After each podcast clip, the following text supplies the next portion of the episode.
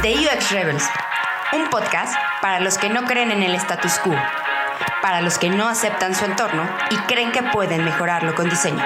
Somos Rebels.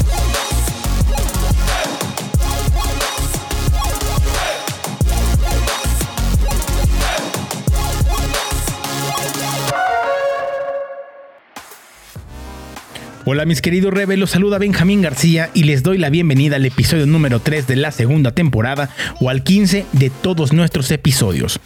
Hoy estaremos platicando con Iván Tre, especialista en marketing digital, emprendedor, escritor y consultor de crecimiento en empresas de tecnología. Iván ha tenido la oportunidad de colaborar con algunas de las aceleradoras más importantes del mundo, como One Combinator y 500 Startups. Es autor del libro 50 consejos que nadie me dio antes de emprender y co-creador del podcast UXMX.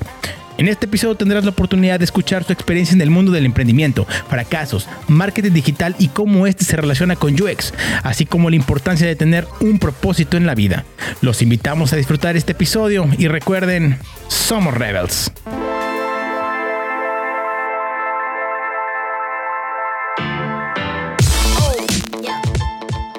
Si los podcasts fueran verduras, estamos seguros que este sería sin lugar a dudas el brócoli. A pocas personas les gusta, pero sabemos que les hace muy bien. Esto es UX Rebels. Para comenzar, les pediremos que se abrochen su cinturón y no saquen las mantos del carrito durante todo el episodio. Los saluda Benji, no el perrito de la saga del 74, pero sí con la misma simpatía y con las ganas de ir al rescate de todos aquellos que se sientan secuestrados de su presente. A este episodio llega el megáfono de toda manifestación, la mayonesa de ese sandichito, el chicharrón de todo taco placero, el magnánimo Ulises Sarvizo. Ulises, bienvenido a este nuevo episodio de UX Rebels. ¿Cómo estás, hermano? Muy bien, amigo. La verdad es que yo, yo, yo creo que seríamos la berenjena, ¿no? Seríamos, seríamos la berenjena de esta ensalada, pero, pero no, la verdad es que muy, muy, muy contento. Un nuevo, nuevo episodio y, oye, estás, estás quemándonos. La gente va a saber nuestra edad con esas referencias un poco old style de, de Benji, de por amor a Benji y Moño. Es que no había otro Benji. Es que, es que, no encontré otro Benji. ¿Te, tocó bullying en la escuela con, con Benji y el perrito? No, no, más bien tocaba a mí con Benji Price. O sea, más bien yo era como el Benji Price. El portero. Eh, el, portero de Supercampeones o, o Capitán Subatsa. Depende de la traducción y de, y de la y del dispositivo de streaming o digamos que servicio de streaming que ustedes quieran, pero está Capitán Subatsa, está este Supercampeones.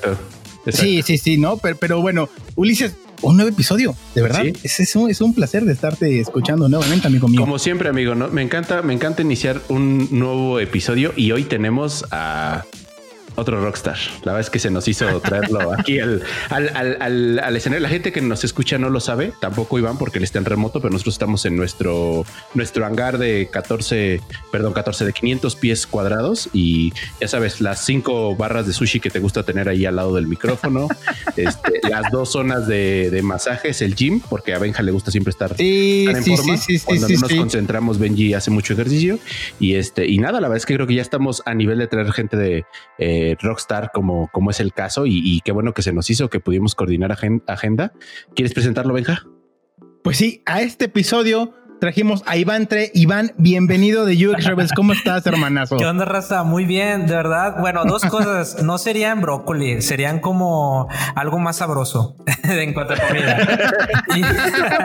algo, algo como acá. Bueno, los taquitos, unos taquitos este, al pastor de trompo, como dicen acá en mi tierra, donde soy yo de Monterrey, del norte de México. Venga. Y, es mi comida favorita. Entonces serían eso, los dos.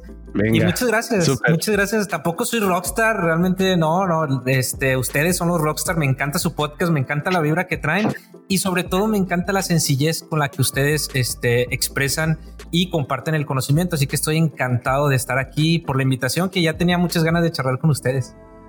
No, muchas gracias por estar aquí, Iván. La verdad es que eh, aquí nos confesamos, somos fanáticos de, cómo subes videos, podcasts, eh, cómo creas contenido. Yo personalmente cada vez que lo veo, babeo literalmente. O sea, es como de, ah, mira este muchacho, qué, qué tanto poder le pone a sus mensajes y qué tanta producción y, planeación le mete a, la hora de cuando estás subiendo podcast, cuando estás haciendo pequeñas cápsulas en video. La verdad es que yo, no, no sé, Benja, lo, lo voy a obviar, pero, pero al menos yo me considero muy, muy fanático y inspira hasta que a que le pongamos todavía más, más, este, más galleta a la hora de estar produciendo podcast, ¿no? Entonces, sí, totalmente de acuerdo, totalmente de acuerdo, Ulises, y nada más extender lo que dice Ulises, Iván.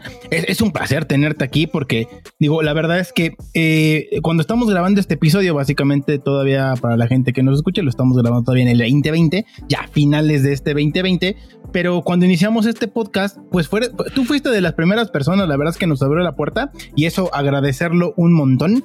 Este, ya este año hemos hecho un chorro de cosas este, juntos eh, en distintos proyectos o, digamos que eh, yo ya tuve la oportunidad y ya lo sabrán más adelante o ya lo escucharon un episodio que tuve con, contigo, pero sí, somos muy fan y, y, lo platicábamos con Ulises y lo hemos platicado, la manera en que has hecho contenido más allá del podcast de UXMX eh, tu podcast personal, ese twist que le das y esa forma de estar iterando episodio a episodio y hacer cápsulas, storytelling, la verdad, eh, lo, lo, lo, lo, reafirmo lo que hizo Ulises, es de, güey, ¿cuántas pinches horas le metió este este ¿No? O sea, porque, porque sí está, sí está, sí está grueso, ¿eh? Está grueso. Se, oye tan natural que uno dice, no, este cuate la pensó bien antes de ponerse a grabar y aventarse la narrativa, ¿no? Entonces sí, sí, sí, se, nota. No, fíjate que qué extraño porque experimento mucho con mi podcast personal, sí es mucho experimentar. A veces sí le meto el storytelling, a veces sí le meto producción, otras veces no. O sea, sí experimento muchísimo, pero eh, la verdad es que eh, lo copio todo, ¿eh? O sea, eh, me inspiro de otros, de otros lados, de otros podcasts. A mí me encantó Layo Rubio, este...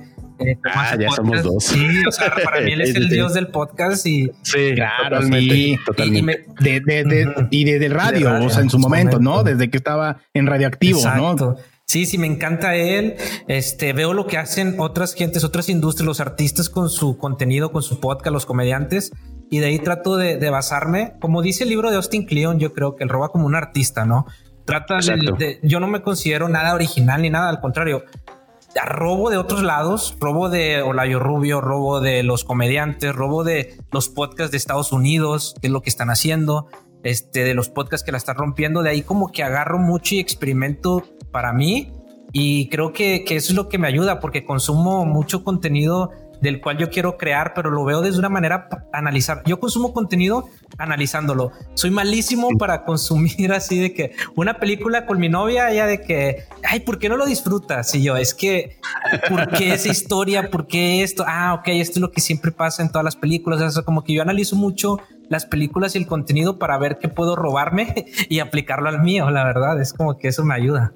Pero sí. No, no, está, está, está buenísimo. La verdad es que lo, dices bien. Robar como artista y al final, pues nadie, nadie es 100% original, pero, pero se nota, se nota ese análisis y esa, y esa influencia, ¿no? Y, pues comenzando, comenzando con esta, con esta entrevista, eh, cuéntanos, cuéntanos, Iván, ¿qué te hace Rebel? ¿Qué me hace Rebel? Eh, sé que hacen esa pregunta y lo estuve reflexionando, aunque no crean. Este, eh, estuve reflexionándolo. Yo creo que son dos cosas lo que me hace Rebels. Es la, sonrisa y la sencillez en un mundo muy profesional donde la seriedad y, y, el ser sofisticado creo que se le da más valor que a la humildad y a la sencillez. Sobre todo en el mundo del UX y el mundo del marketing y todo este mundo digital donde hablar con conceptos mucho más elevados y metodologías y esto, pues parece que eso se le da más valor que a una persona que te hable desde el lado sencillo, del lado sencillo y alegre, porque creo que las personas cuando te hablan serio, no sé si es de muy Latinoamérica o de México, pero que lo, tomas más en serio, que cuando alguien te habla así como relajado, sonriendo, como que ah, es alguien X. Entonces yo creo que, que lo que me hace Rebels es el, mi sonrisa y la sencillez en un mundo tan sofisticado ¿no? y serio. Creo yo, eso es lo que pienso yo que es lo que me hace Rebels.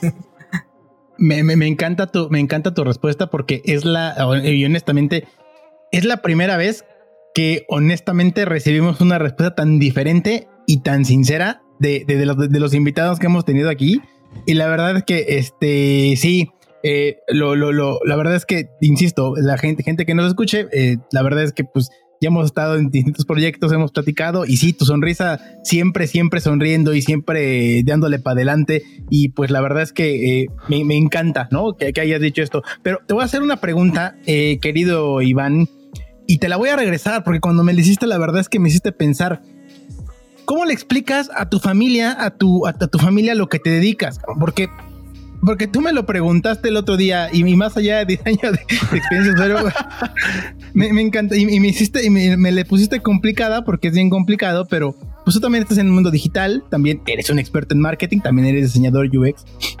Pero cuéntame, ¿cómo le platicas a tu familia, a tus amigos y a tus cercanos a qué se dedica Iván eh, Yo, eh, fíjate que es algo muy complicado. Eh, fue muy complicado llegar a esta conclusión porque a mí me encanta todo lo que tenga que ver con el mundo digital, desde creación de contenido, desde programación, hago de, como te dices, diseño, este, marketing, todo lo que tenga que ver con el mundo digital, todo, o sea, videos, este, spot, no sé, me encanta y me encanta crear para internet.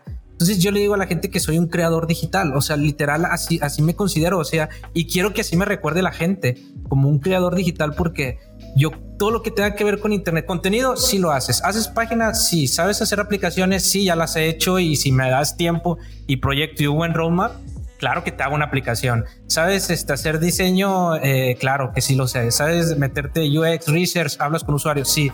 Entonces me encanta todo lo que me encanta hacer todo lo que eh, tenga que ver con el mundo digital, música, hasta música. Ya estoy haciendo música también este, para internet.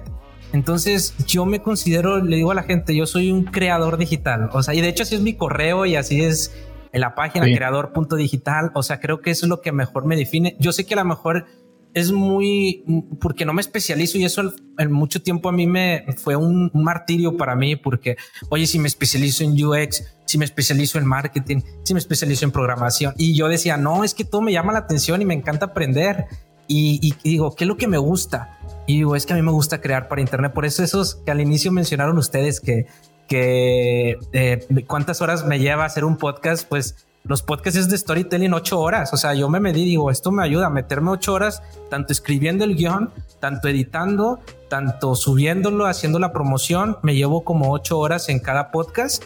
Y, pero lo disfruto, o sea, es como, como, como, porque, y una vez me pregunté, ¿por qué disfrutas estar aquí sentado haciendo estas cosas, no?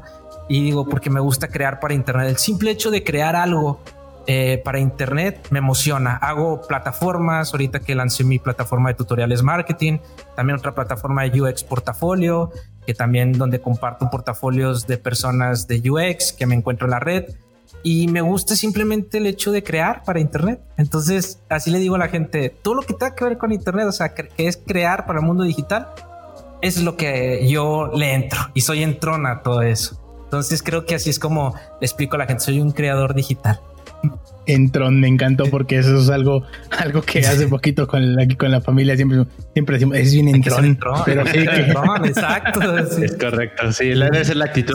Oye, oye, Iván, está, está buenísimo lo, lo, que, lo que nos dices y a mí me gustaría porque yo eh, entiendo mucho esta parte de la creación. O sea, al final, eh, como mi background es de diseño, eh, un poco, un poco entiendo mucho esta parte de, lo. Yo, yo les digo mucho a, la gente con la que trabajo, a los que tengo chance como de de repente dar algún consejo que, que a mí lo que me fascina es, es la parte de eh, en, muchos momentos donde tienes ese proceso donde te, en sí mismas y donde le das rienda suelta a todo eso que toda esa información que, que, a lo mejor estás absorbiendo, escaneando durante semanas, días, horas y, las vas, las digamos, las, las, vas a verter en algo o las vas a vaciar en algo, ¿no? Y esto puede ser una hoja de papel en blanco, este, a lo mejor es un programa de computadora, a lo mejor en tu caso es producir un podcast, hacer, hacer algo, ¿no? Y esta, este proceso de creativo, este proceso de creación para mí es, es fascinante. ¿Y qué tanto, eh, y un poco una, pregunta medio filosófica, qué tanto crees tú que está relacionado la cuestión de crear con la cuestión de, compartir? Porque no nada más es una cuestión de, pues creo cosas, sino al final el, modo Internet nos da esta posibilidad, pues de que al final te, exhibas ante la gente de, para bien y para mal, ¿no? Porque va, a suceder que el, exhibirse trae esos riesgos. Te van a decir que sí y te van a decir que no. ¿Qué, tanto tú crees que tiene que ver esto del de, Internet, compartir y eh, crear? Crear. Sí, eh, bueno, eh, creo que va muy de la mano, ¿no? El, crear tiene que llevar, o sea, alguien también es compartir. va muy, muy, muy de la mano y creo que ahora con el mundo digital se nos facilita mucho eso. O sea, creo que estamos en la mejor época y mucha gente no se da cuenta creo que de verdad mucha gente no se da cuenta en la etapa en la que estamos. Por ejemplo, también creo libros, o sea, tengo escribí un libro Y, el, hecho de crear un libro, en formarlo en papel, estamos en la mejor época de crear y compartir por el mundo digital, que es el medio. Yo antes, a lo mejor antes, para lanzar un libro, tenías que esperar a que una editorial te, te, te, pudiera dar la oportunidad de, de, poder compartir eso que creaste, ¿no? Entonces, ahora no, ahora no necesitas nada, o sea, no necesitas de un editorial, simplemente súbelo a Amazon y Amazon se encarga de toda la distribución de tu libro. Entonces, este, antes para crear un programa, eh, pues tenías que esperarte a que una televisora te diera la oportunidad de compartir eso, ¿no? Y llegar a miles de personas. Y creo que ahora con el mundo digital te abres un canal de YouTube y ya lo haces. Igual con los podcasts, o sea, antes pues querías tú ser eh, creador de compartir contenido de manera de audio porque me encanta comunicar y antes tenía que esperar a que una radio te diera la oportunidad de compartir eso y llegar a oídos y ahora no, ahora por medio de internet desde tu casa lo puedes hacer. Entonces creo que va muy de la mano, o sea, el crear sí va mucho, eh, pero de nada sirve crear si no lo compartes. Y, creo que siempre tenemos la obligación de esa, de, de, compartir para que esta civilización sea mejor. Lo leí ayer en un libro de Ryan Holiday, de hecho, que ahí el Benjas en, su, en sus redes sociales compartió un libro de Ryan Holiday, del, del Ego es el enemigo, buenísimo. Es buenísimo el libro. Yo soy un fan de Ryan Holiday, que también es una persona que me inspira. Eh, y él dice en su libro del estoicismo cotidiano que la obligación del ser humano es esa, de, de compartir conocimiento, de ayudar a la civilización a ser mejor. Y creo que es la obligación que tenemos todos los días de levantarnos y, y contribuir eh, con nuestro granito de arena y ahorita, ¿qué más que nunca podemos hacerlo de manera gratuita y muy sencilla? Por gracias al internet y creo que mucha gente no se da cuenta de eso, o sea, no se da cuenta en la época en la que estamos y sobre, y sobre todo creo que Latinoamérica, Latinoamérica no se está dando cuenta que, que estamos, estamos, podemos utilizar estas herramientas para poder compartir, hasta podemos este, conocer gente increíble entonces creo que va muy de la mano el crear, compartir y utilizar el Internet como un medio para eh, seguir compartiendo y creando para que esta civilización sea mejor, ¿no? Entonces creo que va muy de la mano. No sé si, si compartí. Me dijiste que filosófico, entonces eh, a mí me encanta la filosofía. Entonces ahí está. soy politólogo, acuérdense. No soy, eh, Eso es lo que te iba a decir. Eso es lo que iba a decir. O sea, aparte eres politólogo y, y eso está, eso está chingón. Y, ahorita me gustaría justamente profundizar, profundizar en esa parte. Porque ahorita, al final de cuentas, para la gente que no sepa esto y que, que lo dudamos, porque tú eres más famoso que nosotros, siempre decimos lo mismo. Este, ¿cómo fue esta migración? O sea, porque al final de cuentas ahorita, más allá de, si eres especializado no, y ahorita a mí me gustaría hablar de esa parte que creo que es importante, porque muchas personas te dicen que debes ser especializado en algo, ¿no? Y, y, y, y, en mi caso es muy parecido al tuyo, porque yo también he pasado por muchas cuestiones y muchas veces como que no saben encasillarte en una, ¿no? Porque la gente quiere encasillarte en una y no comprenden que nos gusta ser variado. Pero antes de llegar a eso, ¿en qué momento pasaste de esta parte del politólogo a, crear contenido? O sea, más allá de, ahorita hablaremos de marketing, pero ¿en qué, en qué momento pasaste este, este de, a digital? A lo digital, creo que yo siempre había estudié ciencias políticas porque yo siempre he querido ayudar a esta. La verdad suena muy como el Miss Universo y esas cosas de como un discurso de Miss Universo. quiero la paz mundial. pero, pero creo que, que eh, siempre, yo estudié ciencias políticas porque sé que en la política es donde se toman muchas decisiones muy importantes para impactar al mundo realmente. Pero me di cuenta después, no me tardé en desilusionarme y me di cuenta que era muy difícil. O sea, que necesitas, este, pues tener palanca, necesitas ser el hijo de alguien y pues yo vengo desde abajo, o sea, yo, yo, yo, mi abuela llega del rancho para la ciudad, ¿no? O sea, vengo de, de rancho, yo vengo desde abajo, entonces no conocía a nadie. Y me decepcioné mucho, por tanto que hubo ahí mucho, mucho eh, corrupción en la política y más en México. Entonces, eh, terminé mi carrera, me gustó muchísimo porque me, encantó mi carrera de ciencias políticas, estudié la maestría también en ciencias políticas. Este, y, pero yo ya la estudié la maestría pensando en que realmente no, no iba a impactar ya por el medio de la política. Quedé muy decepcionado. Pero de repente llegó el mundo de las startups y a mí eso pum, me cambió como, fue, fue como un flachazo. ¿Cómo puedes tú impactar a mucha gente y ayudar a mucha gente desde una computadora con internet. Eso fue como un flachazo así como de que se te, se te queda en, en, en el corazón y es donde dije, wow, quiero hacer eso. ¿Cómo le hago? Quiero hacer una aplicación quiero impactar el mundo. ¿Cómo le hago? ¿De dónde, se hacían las aplicaciones? Me acuerdo que yo me pregunté, ¿quién hace las aplicaciones y dónde, dónde, dónde se hacen? ¿no? Y fue ahí donde me empecé a meter al mundo de programación. Empecé a hacer, me metí a Android Studio, aprendí Java, aprendí C Sharp, aprendí todos los lenguajes de programación, este Python. O sea, no soy experto, pero yo dije, bueno, batallé un buen, o sea, realmente batallé mucho para aprender sobre programación, el tener un pensamiento eh, orientado a objetos, o sea, como los programadores lo tienen, realmente a mí me costó muchísimo. Y de repente ahí fue donde entré y quise meterme al mundo digital.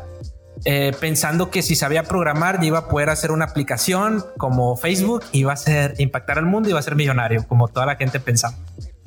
El Airbnb, ¿no? No, no Airbnb. no, oh Dios, dije, no, no va a pasar. O sea, el que sepas programar no te hace hacer un negocio o, crear un, producto que impacte al mundo. Entonces, ahí me llevó al mundo de las startups. Aprendí de marketing digital también porque, eh, como quiera, hacía páginas web y, y, los clientes que les hacías páginas web, pues te decían, oye, este, mm, eh, necesito marketing digital, tú lo haces. Y yo, pues sí, soy un entrón, pues sí, no sabía nada. Estamos hablando del 2013. Entonces ahí ya Este podcast se va a llamar Los Entrones. Sí, Los Entrones. y aprendí de marketing. No, pero, pero te entiendo, porque en ese año era cuando empezó este boom del famoso marketing digital, el, mobile marketing, etcétera, sí, etcétera. Sí, sí, sí, me tocó. Sí, sí, sí. Dale, dale. No, de hecho sí, o sea, era, era cuando estaba todo esto del marketing, yo no sabía y pues yo siempre les, le, digo, sí, pues sí sé, y me ponía a estudiar y experimentar. Este, y luego después ya me metí al mundo de las startups muchísimo.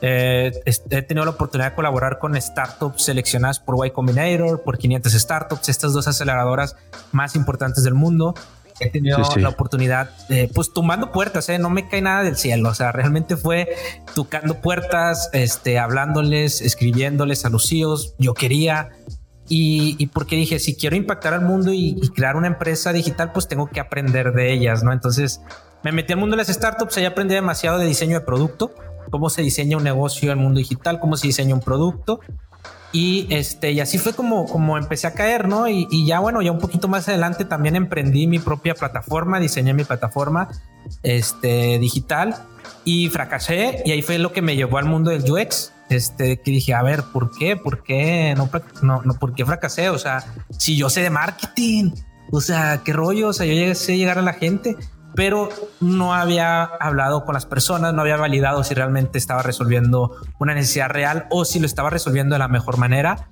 Y, nunca hice investigación, este, nunca hice nada de, investigación con los usuarios y ahí me llevó mucho el mundo del UX.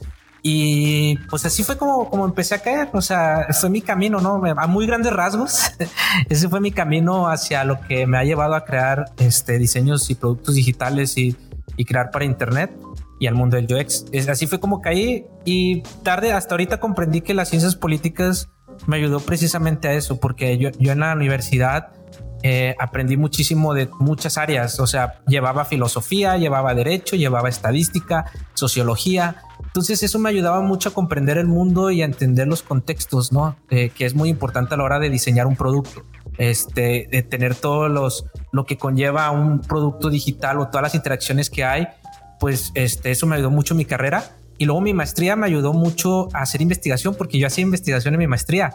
Este, hablaba con los usuarios, hacía investigación de manera científica, este, y cosas así.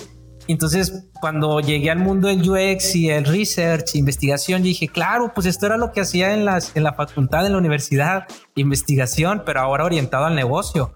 Entonces, no, no he hecho en balde, o sea, al contrario, me ayudó mucho mi carrera este, de ciencias políticas a ser un mejor profesional, yo creo, eso a, poder, pues a lo mejor ahí voy, a poder vivir la vida que quiero, este, poco a poco ahí nos falta, pero me ayudó muchísimo mi carrera.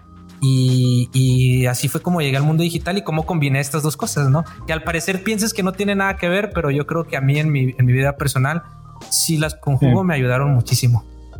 No, está, está, genial porque al final eh, entiendo, entiendo un poco por qué la escena de, startup te pudo, te pudo haber gustado. Creo que todo el mundo, esta idea de yo tengo el poder de cambiar el mundo, eh, que al final es, más un mindset que realmente decir que con una aplicación voy a cambiar el mundo, pero, pero el, tener este, el chance de estar con ese tipo de, proyectos, seguramente te, llenó o balanceó mucho la experiencia que ya traías por, default, ¿no? Con este, con este mindset que, que me hace mucho sentido lo que dices hace rato cómo estudiar ciencias políticas y querer, eh, lo decíamos de chiste o lo decía chiste de, chiste de Benja, querés la paz mundial, pero al final quieres hacer un mundo mejor y que al final ese mindset o esa, esa esencia ha estado presente durante todo, todo, el, todo tu transcurso por, por estos diferentes proyectos donde llegas al punto donde dices, ahora soy esta persona que puede, que puede crear o hacer cosas sin, sin quizás catalogarse, pero simplemente decir yo quiero hacer cosas que podamos compartir y que hagan de esto un mundo, un lugar mejor, ¿no? Y eso, eso,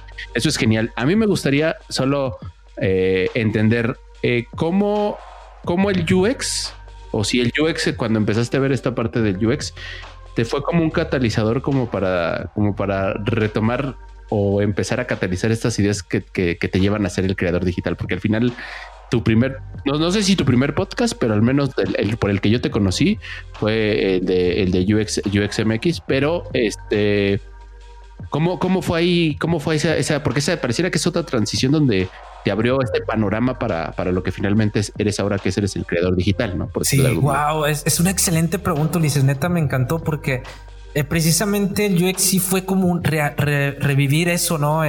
Eh, porque yo vengo, yo fracasé con mi emprendimiento y, y, este, si no hubiera llegado al UX, no hubiera entendido de que, claro, o sea, es que tenemos que crear cosas que, que estén eh, muy humanas, ¿no? Aunque sea digital, pero es, es, es este, estar en el lado, eh, entender al humano, al comportamiento humano, ¿no?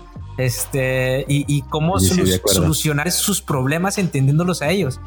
Porque las startups, y si te fijas, hay estadísticas eh, que, nueve de cada diez empresas fracasan. Eh, ocho de cada y startups pues también, o sea, muchas empresas les invierten y yo, y yo vi muchas startups morir, demasiadas. Este, creo que ese fue lo que más aprendí el trabajar con estas startups. Las vi morir y, y, bajaban un buen de inversión, ¿eh? O sea, bajaban inversión y se morían cuando se les acababa la inversión. Y así mueren todavía muchas, ¿eh? Todavía. Sí. Pero porque les falta esto, les falta realmente estar cerca del cliente, cerca de las personas para resolverle los problemas y de una manera sistemática también y científica orientada al negocio. Eh, siempre están con supuestos, ¿no? Es que esto y hasta y nunca están cerca de los clientes y de las personas o los humanos. Eh, nunca, nunca están cerca de verdad, o sea, y, y, estoy hablando de las mejores startups de Latinoamérica porque yo trabajé con startups seleccionadas por 500 startups en toda Latinoamérica y solamente seleccionan a 10 eh, cada, cada cuatro meses. Entonces yo eh, tuve la oportunidad de ver morir a muchas de esas empresas y que no aplicaban nada de diseño ni nada de UX ni nada, o sea, nada de lo que se habla en este mundo. No saben nada de esto y, lo que hacen solamente sobreviven eh, pensándole que invirtiéndole en marketing y, y transaccionando una vez ya van a sobrevivir y están en ventas, ¿no? Y muchas veces ni eso, o sea, solamente sobreviven porque tienen mucha inversión. Entonces, yo también tenía esa mentalidad, ¿no? O sea, eh, estaba muy sesgado. Cuando fracasé fue por eso, porque dije, ya sé marketing, pues sé cómo mucha gente pueda llegar a tu, a tu, a tu página y te compre. Es cool, pero eso no, no, no es todo. O sea, tienes que diseñar un verdadero producto que esté resolviendo un problema real y muchas empresas no lo hacen. Entonces, cuando descubrí esto, el mundo me dio lo que mencionabas, este, cómo me ayudó a catalizar es precisamente eso. O sea, es realmente construir para las personas, aunque sea el mundo digital, es, se trata más de humanos que del, del de, que de software. O sea, es realmente se trata mucho del mundo físico. Nada más que el mundo digital nos ayuda mucho más a conectarnos, pero se trata mucho de personas y el UX creo que eso es. Y creo que cualquier persona que le encanta este mundo del UX, por eso yo creo que el UX pegó mucho por el término mamador de se escucha chido UX. porque antes se llamaba de, acuerdo, pero se escucha chido UX, pero también porque mucha gente quiere crear cosas que impacten a las personas, ¿no? Y, creo que eso es lo que le viene a dar un respiro muy chido en UX a los productos digitales y al diseñar un producto digital Y eso fue lo que a mí me dio el respiro, de que dije, wow, sí es cierto, es que se trata de personas.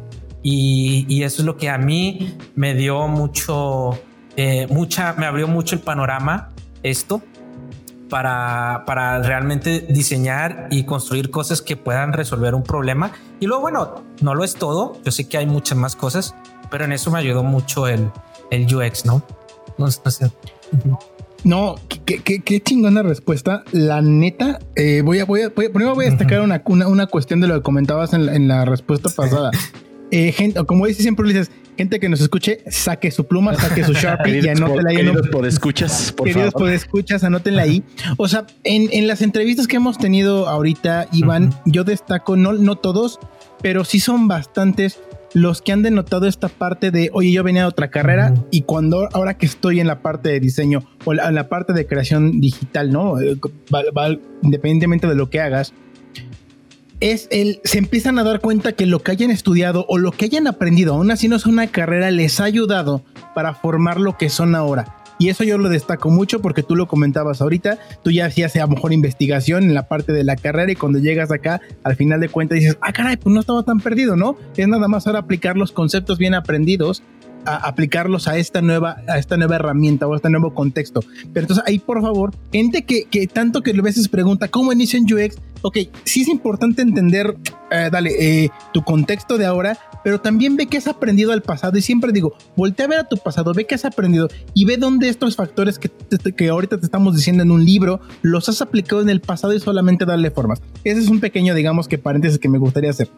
Eh, la parte que comentas de, la, de la parte deseable, o sea, al final de cuentas, y lo voy a destacar a final de cuentas porque en tu libro, ¿no? En, un libro que tú escribiste, lo comentas por aquí y aquí lo tengo yo súper en, eh, apuntado, dice, enamórate del problema, pero aún mejor, enamórate de tu propósito.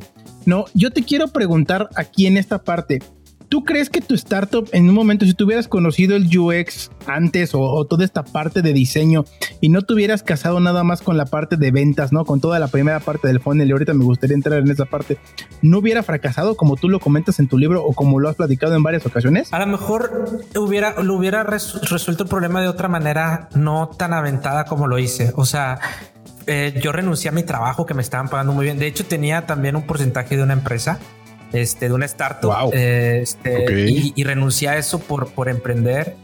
Yo creo que si hubiera aplicado esto antes de renunciar a todo eso, este, de primero hablar con los usuarios, meter la investigación, prototipar, o sea, como que todo el proceso de diseño, ¿no? De, de, primero empatizar y luego prototipar y luego lanzar, o sea, como que toda esta parte, creo que, que lo hubiera hecho más inteligentemente y lo hubiera resuelto a lo mejor de una manera más inteligente y, a lo mejor no hubiera sido, es que el problema que a veces nos, eh, eh, nos, nos empecinamos en, en, el, en, la solución, ¿no? De que yo quiero solucionar esto así como se me viene en la cabeza y así quiero resolver este problema cuando no es así, o sea, eh, no, no, hay que ser tercos, o sea, hay que escuchar este, a, a, las personas, ¿no? En cuanto a diseño de producto. Ya si eres artista, pues sí puedes darte el lujo de, de ser terco, ¿no? es otra cosa. diseño y arte es algo que todavía nos puede dar para otro tema. Es la diferencia de diseño y arte, pero creo que sí me hubiera ayudado muchísimo si hubiera aprendido mucho de, UX y diseño eh, en mi emprendimiento. Muchísimo, porque es algo que estoy haciendo ahora. o sea, este, estoy prototipando, estoy lanzando estos productos, veo cómo reaccionan, veo qué le pregunto a la gente, lo bajo, creo mis hipótesis, o sea, como que a ver, y, creo que es como lo estoy haciendo ahora, de una manera más inteligente, y eso me, ha ahorrado mucho dinero, me ha ahorrado muchas, eh, eh, creo que me ha ahorrado mucho, muchos fracasos, como dices, y muchos también problemas emocionales, porque cuando fracasas, eh, duele, ¿no? Y, creo que me hubiera evitado mucho esos problemas si hubiera conocido todo esto del diseño y UX y todo lo que hay alrededor de todo este mundo, ¿no? la parafarnalia. Sí. sí. sí, No, no, está, Está, está, está, buenísimo porque eh, yo, yo, me, yo me, me animaría a preguntarte. Entonces, el proceso sí, el proceso, el propósito sigue claro y, y, sigues enamorado del propósito. Sí, sí, sí, sí, sí. Sí, que, que a veces se esfuma, ¿no? Este, sobre todo en, en, momentos difíciles. Y a veces uno se le puede olvidar el propósito. Pero, pero sí, o sea, el propósito sigue muy claro, ¿no? Este, y creo que a veces hasta lo puede reforzar en estas épocas tan difíciles que estamos viviendo. Y es donde uno saca fuerzas, porque eh, cuando emprendes, y creo que es algo que, que, puedo mencionar mucho el emprendimiento y que me ha ayudado mucho a aprender mucho diseño y cosas así, el emprendimiento, este, creo que te, te, te ayuda muchísimo una a ser mejor persona, obviamente, porque tienes que ser más, más este, eh, correcto en, en tus tiempos pero también te ayuda, el emprendimiento te ayuda a aplicar ese conocimiento que lees en los libros, ¿no? Que a veces en tu trabajo es complicado aplicarlos, pero bueno, ahora tienes libertad de crear productos así, crear tu proyecto y, hacerlo como tú quieras. Este te ayuda a poner en práctica el conocimiento que leemos a veces en los libros. Entonces, este, de realmente creo que sí, que, que yo nada más quiero decirle a la gente que si se está quejando, porque he visto mucho también en el mundo del UX que mucha gente se queja no, que no le dan la oportunidad. como yo quiero dedicarme al UX, pero no me dan la oportunidad. O quiero esto. O sea, y quiero dedicarme y tienen el propósito, no? Yo quiero ser un UX en mi trabajo, pero es que no. O sea, y nos quejamos y nos quejamos.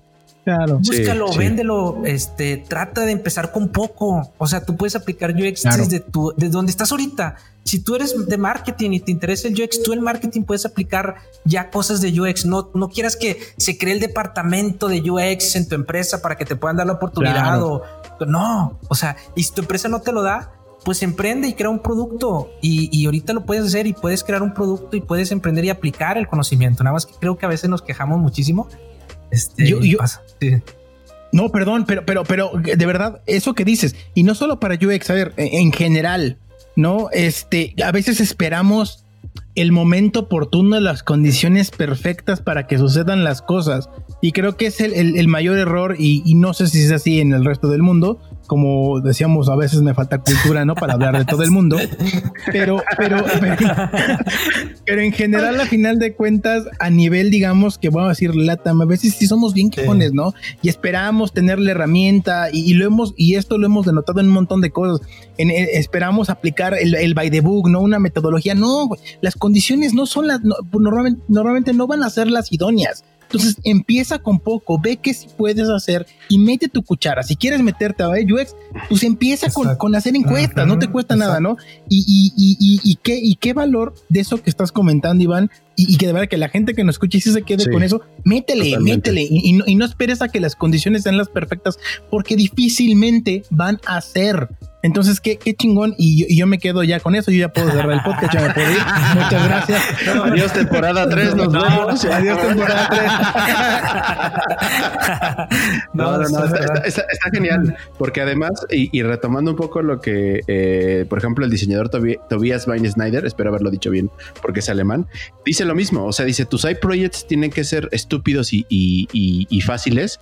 Porque al final es eso: es como lo que no puedes hacer en tu trabajo lo puedes hacer por tu cuenta en un proyecto que a lo mejor tú te inventas, tú validas, tú te das cuenta. Es más, es la oportunidad para decir, oye, esta idea que tengo es buena, funciona, está resolviendo algo y no tienes que desembolsar dinero, no tienes que arriesgarte como la vez que eh, te diría que pantalones de salirte de una empresa donde tenías este shares, y, donde dijiste, vámonos, yo me voy a emprender. O sea, es, válido, es muy este, respetable, pero al final es, no tienes que arriesgarte demasiado para aprender, para aplicar conocimiento y que al final tú, desde ese punto tú estés construyendo las mismas, tus propias oportunidades, ¿no? Donde tú, tú estés creando esas, esas oportunidades que cuando te digan, oye, ¿sabes esto? Sí, mira, se me ocurrió hacer esto y esa proactividad te lleve, te lleve a desarrollar a lo mejor la siguiente gran oportunidad que necesitas para ir hacia donde, hacia donde quieres. Ahí te va el ejemplo, por, y, creo que lo que acabas de mencionar lo voy a ejemplificar.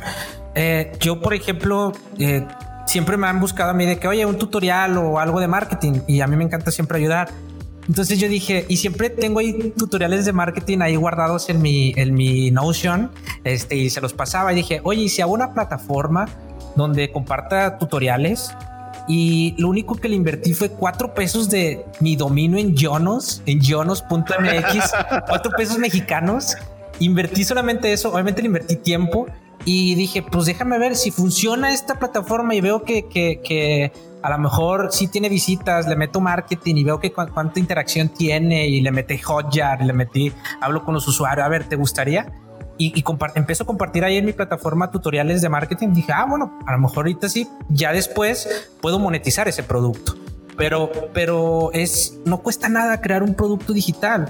UX Portafolio, por ejemplo, que yo tengo, el de uxportafol.io, que es una plataforma que hice ahí de repente en mis tiempos libres. Este, también le metí cuatro pesos en Jonos. Dije, mucha gente está pidiendo portafolios de UX. Creo que esta es información muy valiosísima. Ver portafolios de otras personas. Dije, déjame hacer esta plataforma. Le invertí solamente cuatro pesos en Jonos y listo. No te cuesta nada. O sea, el, crear estos productos, como dices, Benjas. O sea, eh, digo, tú dices, o sea, no, no, te, no te cuesta nada. Te cuesta tiempo y te cuesta quitarte de la mente que tenemos muchos los de Latinoamérica y México, los esques, los peros. Es que no tengo tiempo, pero es que esto, pero es que yo no sé, pero es que yo cómo voy a aplicar ese conocimiento, es que yo no sé inglés, no, pero es, o sea, puros esques y puros peros que tenemos acá en la TAM y, y creo que por eso decía al inicio, no nos damos cuenta en la época en la que estamos, que construir un producto, una empresa este es muy, no es sencillo, no es sencillo una empresa, pero un producto sí, pero una empresa y un negocio es distinto. Eso sí es más complicado, eso sí son más cosas, pero un producto digital eh, este, no, es no es complicado y más si tienes conocimientos, creo que no cuesta. Vaya, no, no es, tienes que invertir grandes cantidades de dinero para crear un producto digital. Para crear un negocio sí es más complicado. E inclusive me gustaría reducirlo. Validar tu idea no es costoso. O sea, ni siquiera es. A lo mejor eso te da la pauta para decir de mis, de, mi, de mis, de mi top de 10 ideas que quiero hacer en este 2021, de cosas que a lo mejor podrían ser un negocio.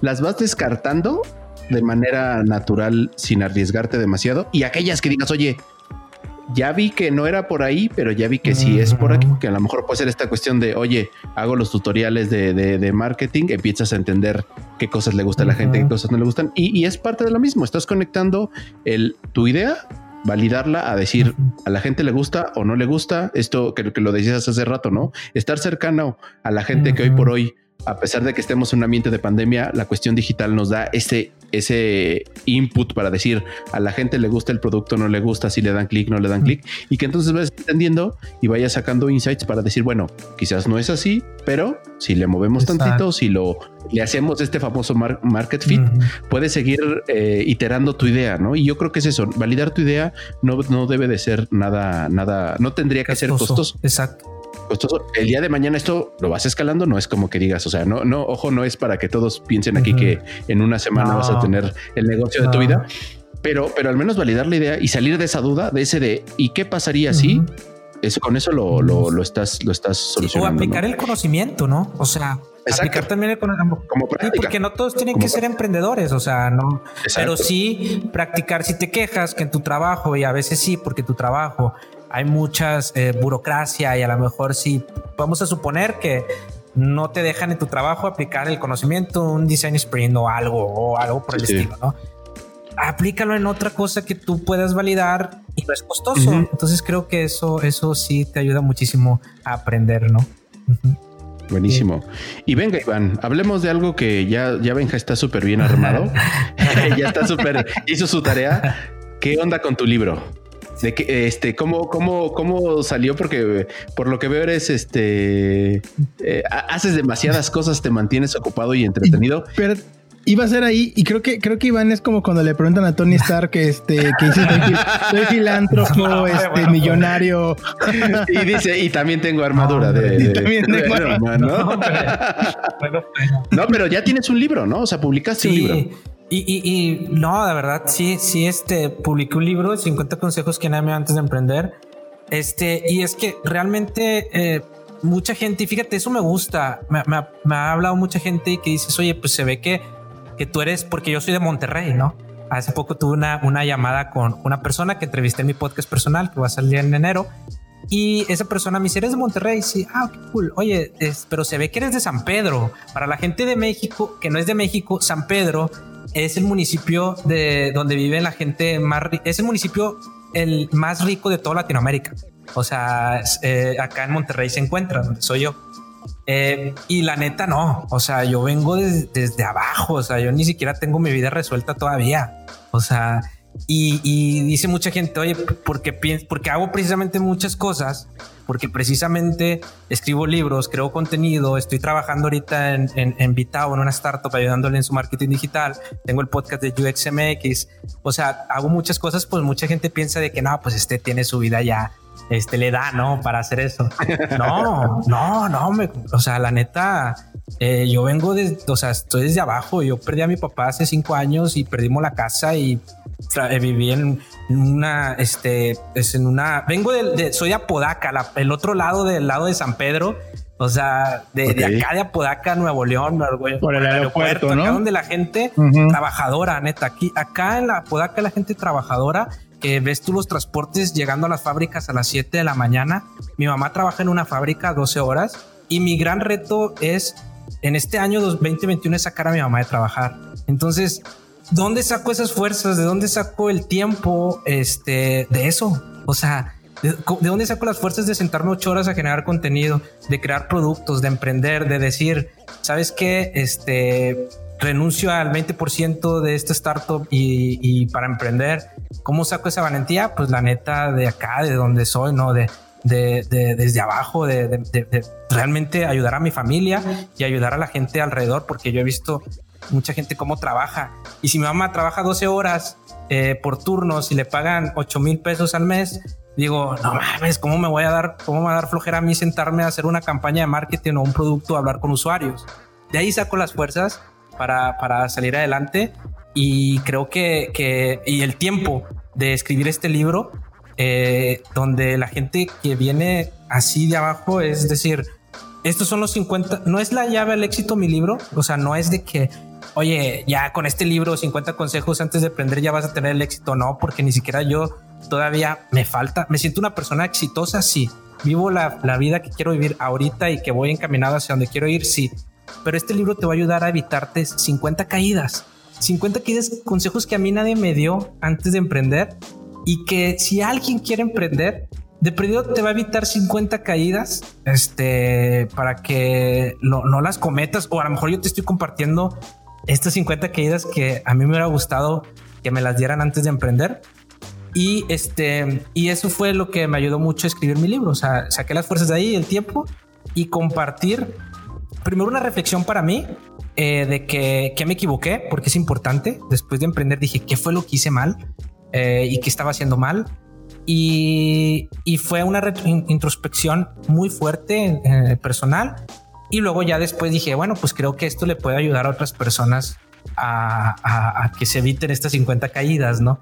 Este, o a lo mejor no, pero mínimo que las tengan ahí en mente este, si, si toman alguna de estas decisiones o si les ayudan estos consejos. Entonces así, así surgió el tiempo de escribir este libro y, y, el, y, así salieron los 50, los 50 consejos. No, y está maravilloso. A la gente que nos escuche, si, si nadie lo ha leído, yo les recomiendo mucho que lo lean. Yo tuve la oportunidad de leerlo y la verdad es que eh, no, no es broma. Al, al, al, día o a los dos días que lo, que lo publicaste, es un libro muy, muy ligero. Creo que me lo leí en en 8 o 9 horas, si es que es mucho menos, ¿no? Como y me acuerdo que te escribí, que te dije, oye Iván, qué chingón.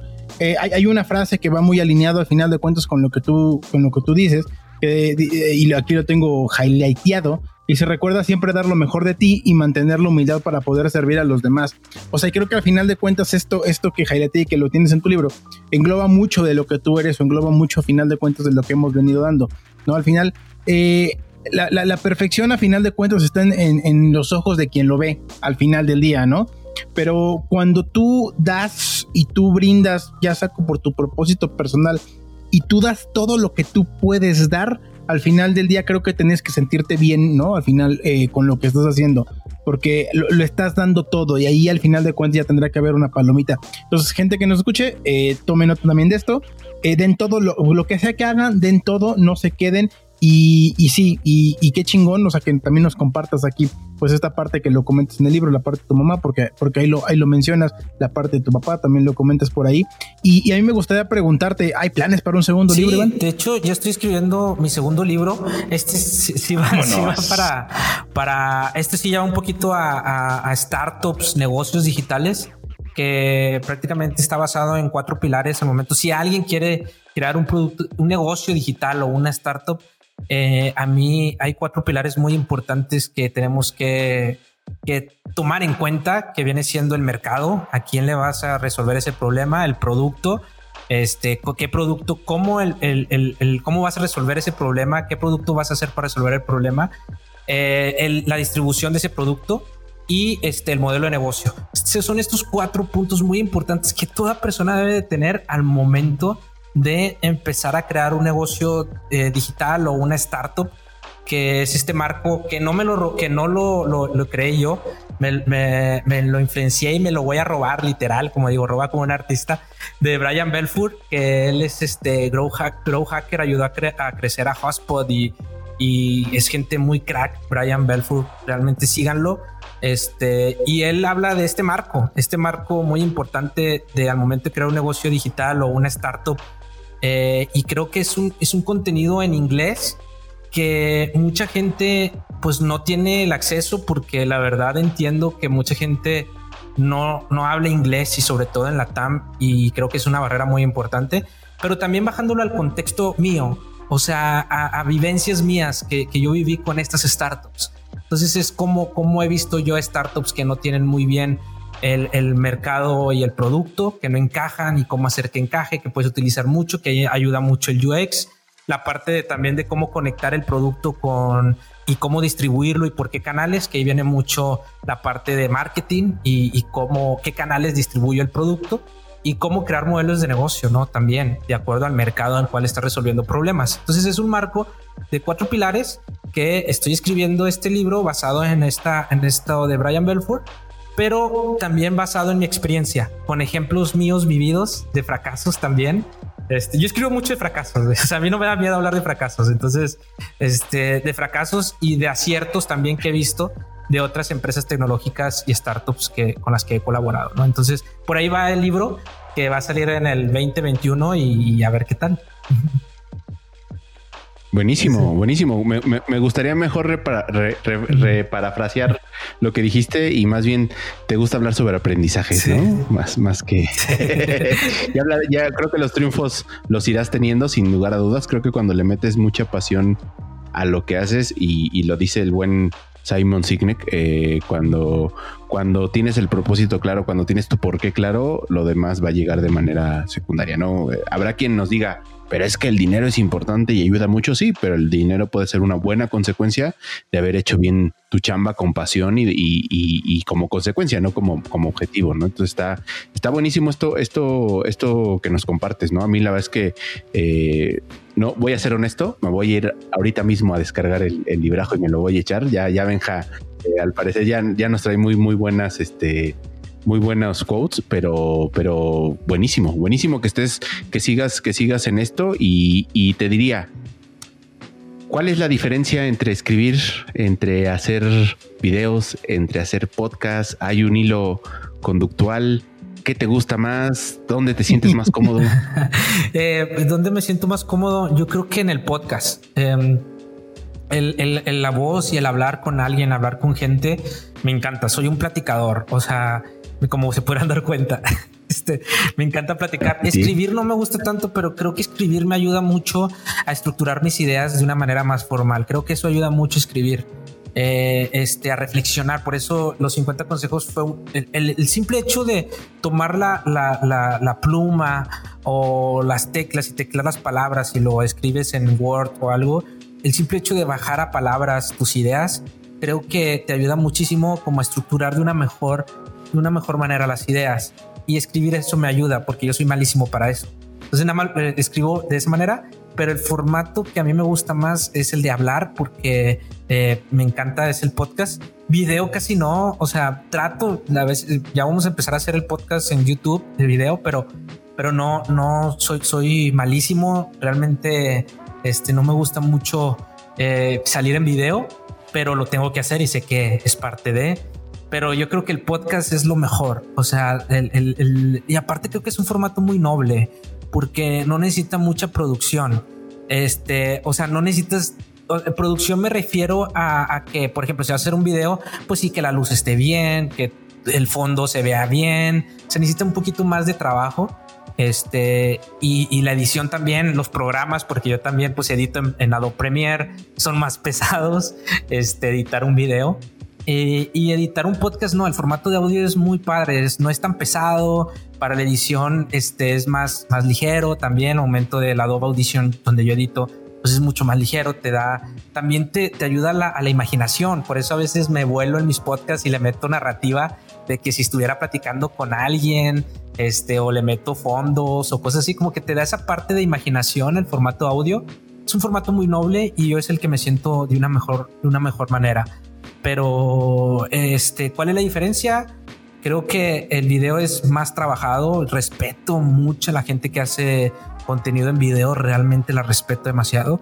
Y eh, también los libros, pues te de estructurar de una mejor manera las ideas. Y el podcast creo que se presta más a, a este tipo de charlas que estamos teniendo, ¿no? A, un poquito a veces hasta filosofar, este, hablar de cosas más profundas y eso me gusta más el podcast. Está buenazo, Iván. Está, está, está buenazo y, en ese aspecto, la verdad es creo que aparte lo haces muy bien eh, por todos los productos que hemos visto y que hemos tenido la oportunidad, ¿no? De, ver en los que estás eh, metido. Y, aquí voy a cambiar así, voy a hacer un, golpe de, de, volante, ¿no? completamente hacia, hacia la derecha. Eh, cuando mm, empezamos, digamos que también a conversar, hemos tenido charlas también, como siempre lo hicimos, luego charlas en chat, ¿no? Hay un tema que a mí en particular me gustaría abordar, este, y yo creo que igual va a dar para, para, para unos bastantes minutitos, es el tema del marketing. Eh, el marketing y el UX. yo, yo, una de las charlas que hemos tenido, tú habla mucho justamente de esta parte del hacking road, que para la gente que a lo mejor no está tan familiarizado con eso, es un funnel al final de cuentas, y voy a, voy a englobarlo ahorita un funnel, es una metodología, un tipo de pensamiento para crecer empresas, pero al final de cuentas hay, hay, hay, una parte que es la parte de la adquisición, ¿no? Y que es al final de cuentas traer al, a, traer usuarios. Y yo, gracias a ti, me quedó también alguna vez en una frase que me dijiste, el marketing es vender. Y ahorita lo mencionaste al principio del podcast. ¿Dónde entra el UX? O sea, e, e, el UX sí se, conlleva con marketing, cómo conviven estas dos cosas, tienen que estar peleadas, eh, porque creo que aquí al final de cuentas el, el marketing al final es vender y pareciera que muchas veces solamente nos fijamos en la audiencia, nos fijamos que solamente tenemos que fijarnos en un copy bonito, en un copy atrayente, ¿no? Y, lo platicábamos también con Candiani un poquito en, la emisión pasada. ¿Tú cómo ves esta convivencia entre marketing y UX, querido Iván? Candiani es un crack, o sea, realmente, este, qué bueno que tuvieron a Candiani, realmente no lo, o sea, a lo mejor todavía no lo escucho ese, ese episodio, pero creo que va a estar buenísimo. Si la gente que está escuchando este podcast no ha escuchado ese episodio, va a escucharlo porque Candiani es una persona que tienen que escuchar sí o sí.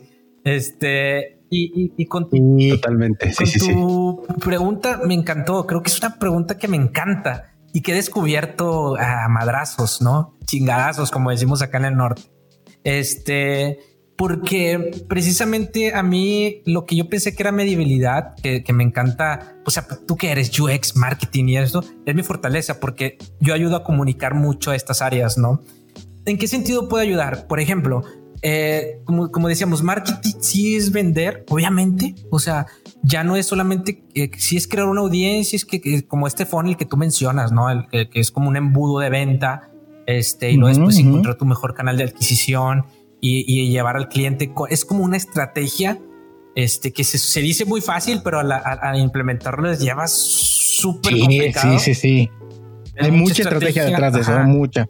Y este, pero cómo se unen desde, por ejemplo, conocer al cliente. Mucha gente de marketing, y te lo juro que me pasa, no saben ni siquiera qué contenido hacer, ni siquiera eh, eh, hablan con los clientes eh, sobre qué tipo de contenido puedo ayudarles o qué tipo de herramientas le voy a ayudar a la gente para que me conozca como empresa y al final convertirlos como clientes, ¿no? Con este embudo. Pero eh, las frases esas, yo he visto que sí pasa mucho eso, ¿no? Y es que es porque no se han dado cuenta que vivimos en otra época.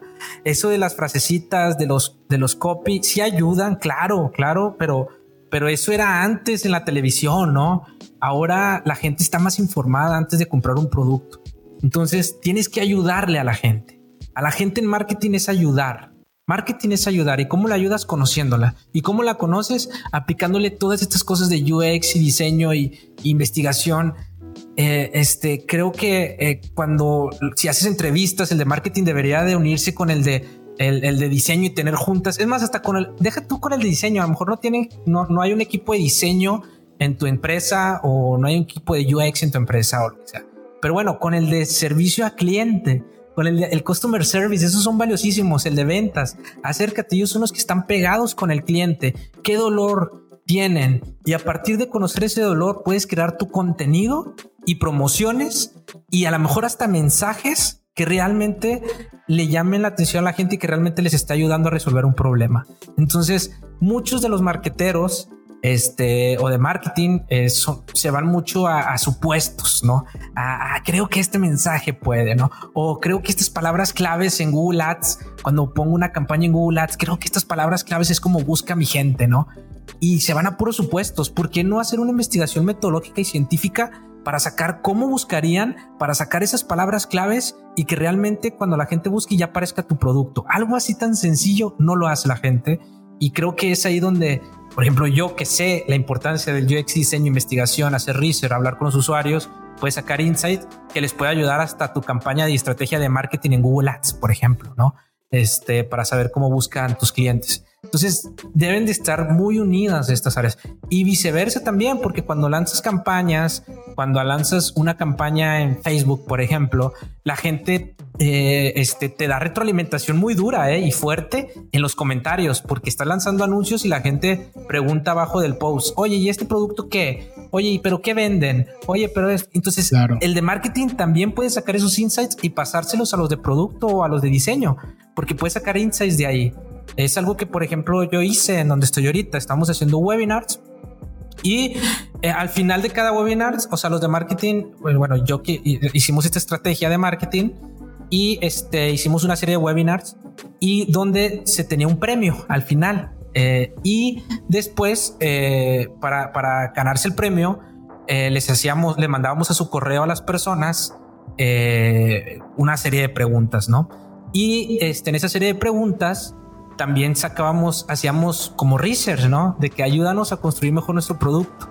Entonces, fíjate si unes marketing, serie de webinars, creas, este, este, traes audiencia y de esa audiencia haces investigación para que crear un mejor producto, que mejor, o sea, realmente vas a tener más gente y ni vas a batallar. Ahí no vemos cuántos UR research batallan para para conseguir a sus usuarios y hacer investigación, bueno, no batalles, únete con tu equipo de marketing, este, que se registren a tus webinars, este, y, a lo mejor si se quieren ganar un premio, pues tienes que contestar estas preguntas o hacer una entrevista con la de Research acá y, y puedes así atraer usuarios, ¿no? Entonces, creo que son muy de la mano eh, estas áreas y todas, ¿no? Creo que todas las áreas deben de estar muy bien de la mano y creo que no pasa, no lo hacen. Y, creo que si lo, si lo hicieran, crearíamos mejores productos, mejor marketing, no un marketing invasivo, sino un marketing realmente eh, que ayude a las personas este, y una mejor experiencia en el mundo digital, ¿no?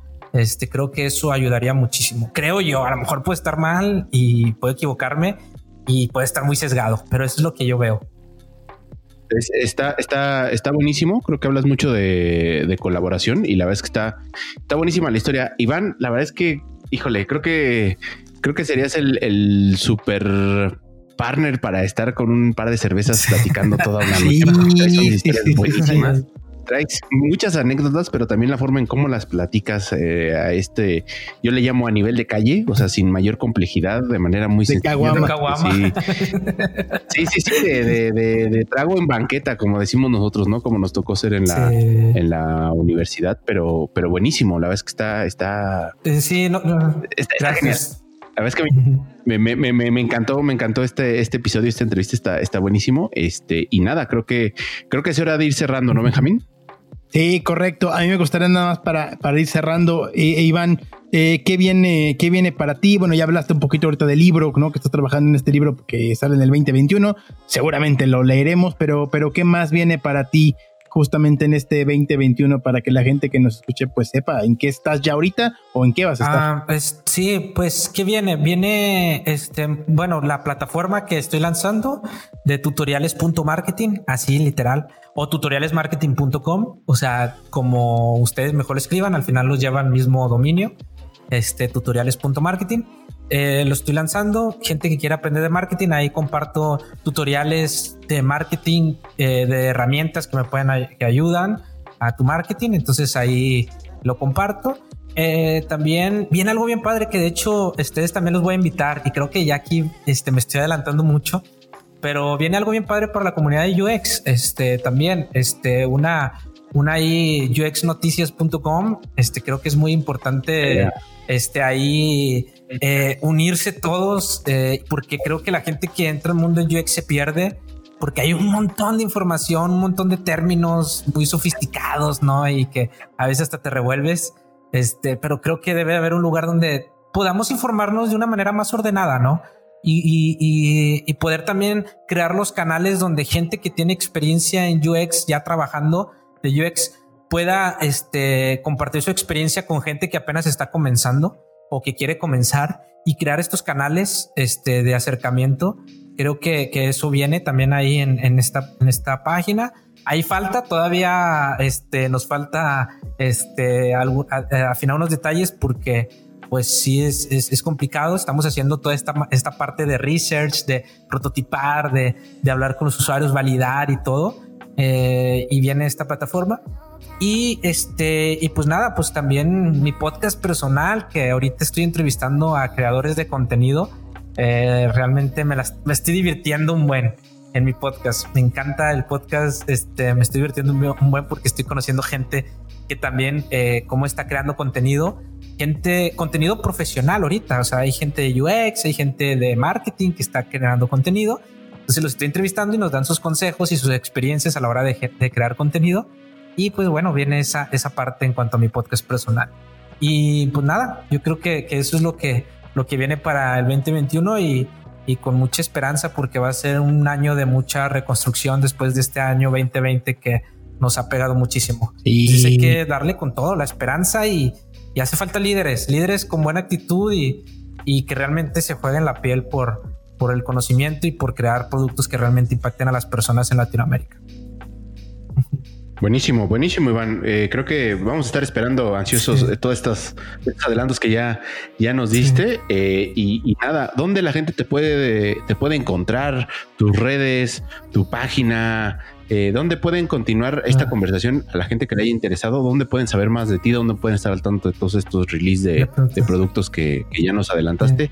¿Dónde, pueden encontrar? Pues en mi tengo mi página web, ivantre con doble.com, así es, ivantre.com, y ahí vienen las ligas para mis, para el podcast, para mis redes sociales, ahí pueden encontrarme.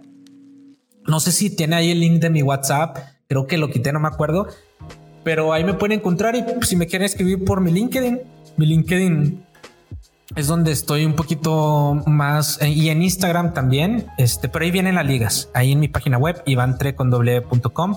Ahí vienen mis, mis ligas y toda la información para que me puedan contactar.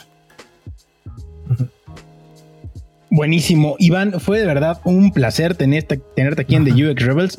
La verdad es que nos quedamos bien, bien contentos. Y pues nada, vamos a decir al final, antes de decir el grito de guerra, vamos a decir de Benja, di lo tuyo. Queda la puerta abierta para que vengas a un otro episodio. Exactamente. Eh, vamos, Benja, di lo tuyo. Queda la puerta abierta para que vengas a otro episodio.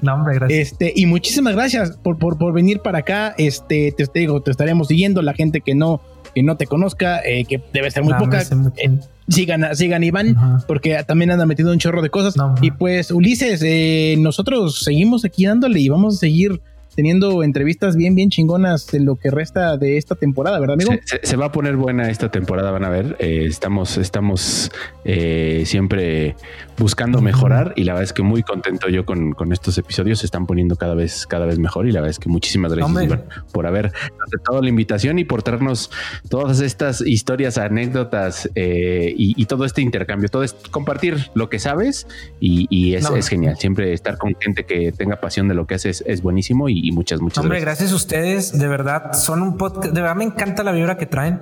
Y, no es porque me invitaron, ya había querido charlar con ustedes. Realmente me encanta lo que hacen. Ustedes también son eh, referencia en cuanto a, compartir conocimiento de UX. Estoy muy agradecido por, por, el, por la invitación y de verdad muchas, muchas gracias porque creo que hace falta eso. Hace falta gente que también este, te hable del conocimiento así como ustedes lo hacen, de una manera digerible, sencilla y, creo que eso me encanta de su podcast porque yo también creo en eso. Entonces, muchas gracias, los admiro, admiro mucho su trabajo, eh, realmente lo admiro y, son de esas personas que, que también me hacen impulsarme a mí a ser mejor cada día. Entonces, muchas gracias por la invitación. Venga, buenísimo. Pues venga, pues cerramos con el. Muchísimas gracias. cerramos con el grito, grito de guerra. Sí, cerramos con el grito de guerra. Perfecto. Pues dale, venga, lo tuyo. Listo. Y recuerden, somos, Rebels. The UX Rebels, un podcast para los que no creen en el status quo, para los que no aceptan su entorno y creen que pueden mejorarlo con diseño. Somos Rebels.